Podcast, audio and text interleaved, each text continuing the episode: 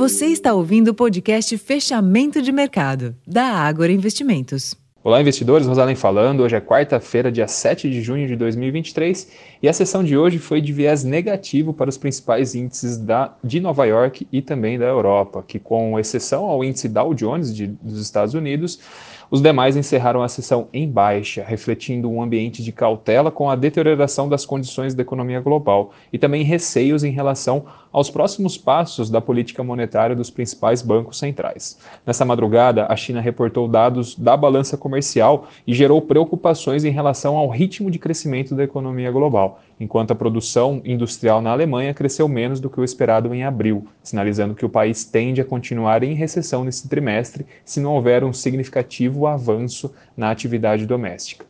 Após a decepção do indicador chinês de exportação, o contrato futuro do minério de ferro na China fechou em leve alta de 0,06%, cotado a 108,15 cents, 108 dólares e 15 centes por tonelada, e o Brent avançou 0,87% na sessão, encerrou cotado a 76, a 76 dólares e 95 centes o barril.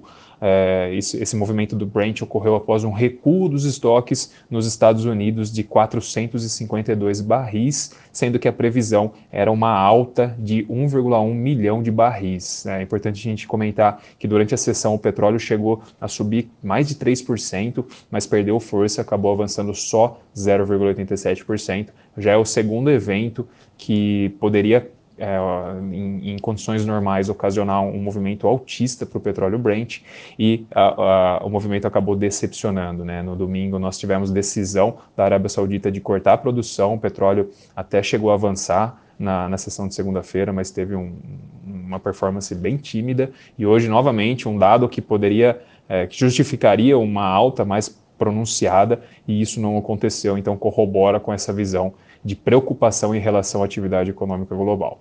Por aqui no Brasil, o IPCA de maio ficou abaixo do piso das estimativas e acabou consolidando as apostas de início de ciclo de cortes de, de, de juros, né, de cortes da taxa Selic, é, a partir de agosto, trazendo então mais impulso para os ativos domésticos. Hoje o Ibovespa apresentou uma alta de 0,77%, encerrou a sessão aos 115.488 pontos, com um giro financeiro de 28,6 bilhões, um giro forte, apesar da sessão pré-feriado, não é o que a gente estava até então acostumado a ver. Né? No câmbio, houve uma apreciação do dólar frente ao real de 0,24%, cotação, o dólar acabou encerrando a R$ 4,92 e nos juros nós observamos um avanço nos vértices da curva termo. Então, acho que de maneira geral, esse apetite por risco com a alta da bolsa, a valorização do real e o fechamento dos juros futuros, né, não aconteceu na sessão de hoje, mas vem ocorrendo, deve continuar uh, por algum tempo dando sustentação, favorecendo a performance das ações. Tá? Então, pessoal, esses foram os principais destaques da sessão desta quarta-feira. Eu já vou ficando por aqui, desejando uma noite, ótima noite a todos, né? um ótimo feriado de quinta-feira e nos vemos de novo na sessão da sexta-feira. Um abraço e até mais.